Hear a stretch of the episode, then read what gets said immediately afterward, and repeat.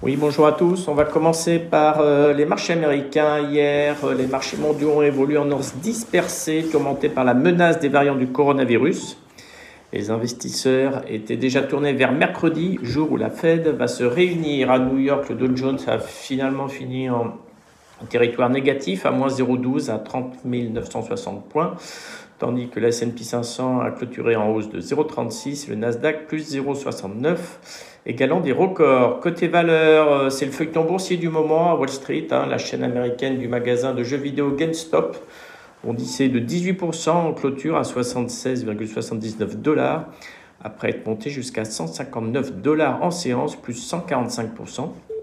L'action s'était déjà enflammée hier euh, vendredi, pardon, en haut, elle avait augmenté de 51%. Par ailleurs, plusieurs nouvelles n'incitaient pas un optimiste débordant hier, hein, notamment le laboratoire euh, Merck, qui a annoncé qu'il interrompait le travail sur deux potentiels vaccins contre le Covid, dont celui développé en collaboration avec l'Institut Pasteur. Une lueur d'espoir toutefois venait de l'entreprise Moderna, qui affirmait que son vaccin, actuellement distribué dans le monde, était efficace contre les variants britanniques et sud-africains.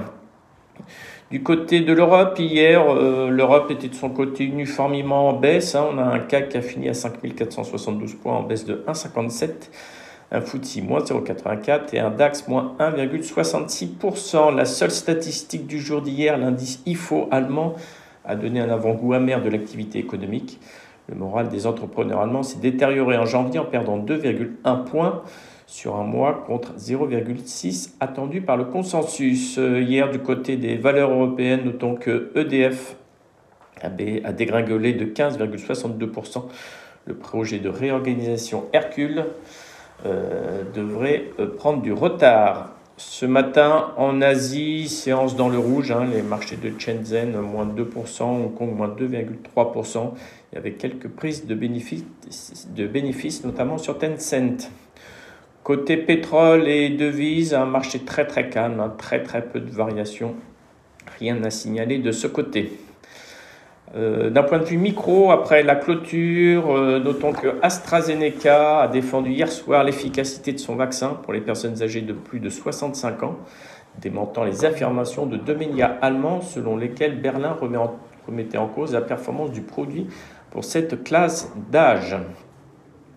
Euh, concernant les résultats qui sont tombés depuis hier soir, il y a Novartis, hein, le chiffre d'affaires est sorti à 12,75 milliards de dollars, inférieur au consensus qui attendait 12,9%. L'EBIT est aussi inférieur, hein, 15,4 au lieu de 15,8.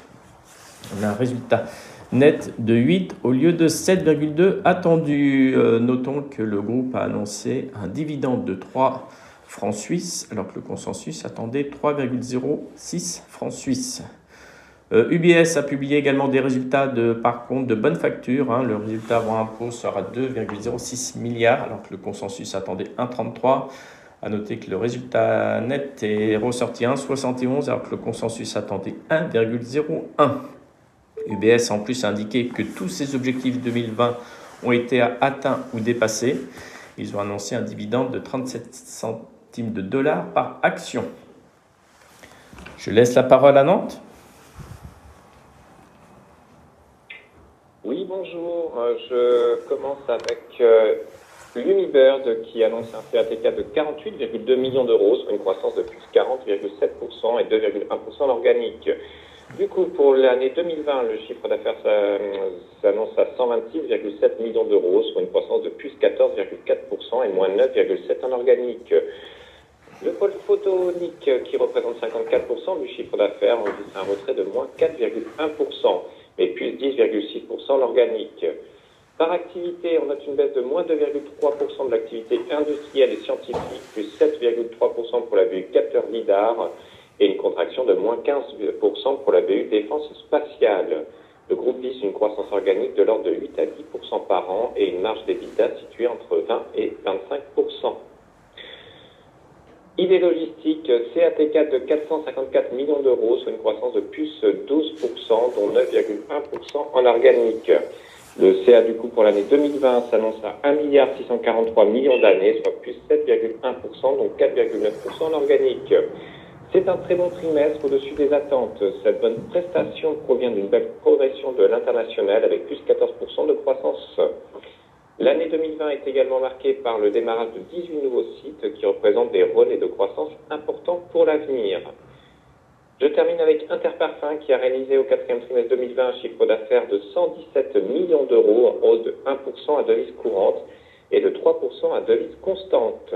La reprise de l'activité constatée durant l'été et l'automne s'est confirmée en fin d'année, en particulier aux États-Unis. Le chiffre d'affaires de l'ensemble de l'exercice 2020 atteint ainsi 367 millions d'euros, soit une baisse de 24% à taux de change courant et de 23,5% à taux de change constant. Désormais, Interparfum anticipe une marge d'exploitation supérieure à 11% pour 2021, euh, alors que l'estimé jusque-là était entre 7 et 8%. C'est tout pour moi ce matin. Merci beaucoup. Concernant les changements de recommandation sur L'Oréal, euh, Berenberg augmente son target à 304. Sur Bouygues, Morgan Stanley baisse à 44 son objectif. Sur Airbus, Goldman abaisse son objectif à 137. Sur Valorec, Goldman augmente à 15 euros son target. Accord, HSBC passe d'acheter à conserver en visant 28 euros. Sur euh, le groupe ADP, Bernberg passe de conserver à achat en visant 110 euros. Sur SEB, Alpha Value reste accumulé, objectif relevé à 175 euros. Et enfin sur Rémi Cointreau, Deutsche Bank passe de conserver à achat, target 185 euros. Concernant l'agenda de la journée, à 16h, il y aura la confiance des consommateurs. Notons qu'avant l'ouverture des marchés, des marchés américains, il y aura la publication de Johnson Johnson de General Electric, d'American Express. Et après, après clôture, hein, n'oubliez pas, il y a Microsoft, Texas Instruments et Starbucks qui publieront. Euh, et après la clôture des marchés parisiens, il y aura LVMH. Les résultats annuels, le numéro 1 mondial du luxe sera le premier groupe du CAC à présenter ses comptes 2020. L'évolution de l'activité au quatrième trimestre en Chine sera suivie de près. Je laisse la parole à Lionel.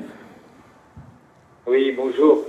Euh, une analyse intermarché qui n'est pas très simple hein, quand on regarde les indices européens d'un côté, qui sont objectivement euh, baissiers à court terme, et quand on regarde les indices américains, qui n'ont pas baissé hier et même le jour précédent, qui sont très proches de leur plus haut euh, récent.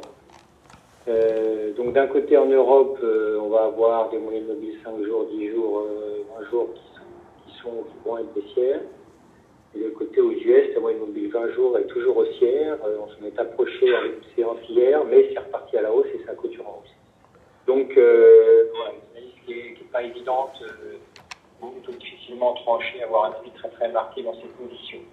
Si on raisonne juste sur le CAC, on va dire que euh, c'est plutôt baissier court terme tant qu'on ne repasse pas au-dessus du gap baissier de vendredi, la sur 90 euh, qu'on a quasiment comblé euh, hier matin, euh, proche de l'ouverture, vers 586, 5 points près, on, a, on peut dire qu'on a comblé le gap, mais qu'il a été toujours résistant.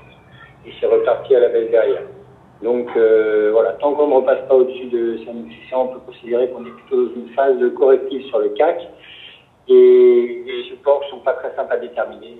Sous le 5450 sur lequel on est pour le moment, euh, il y a guère de support qu'il soit proche, si ce n'est les 5300 points de, de descente. Bonne journée. Merci à vous, bonne séance.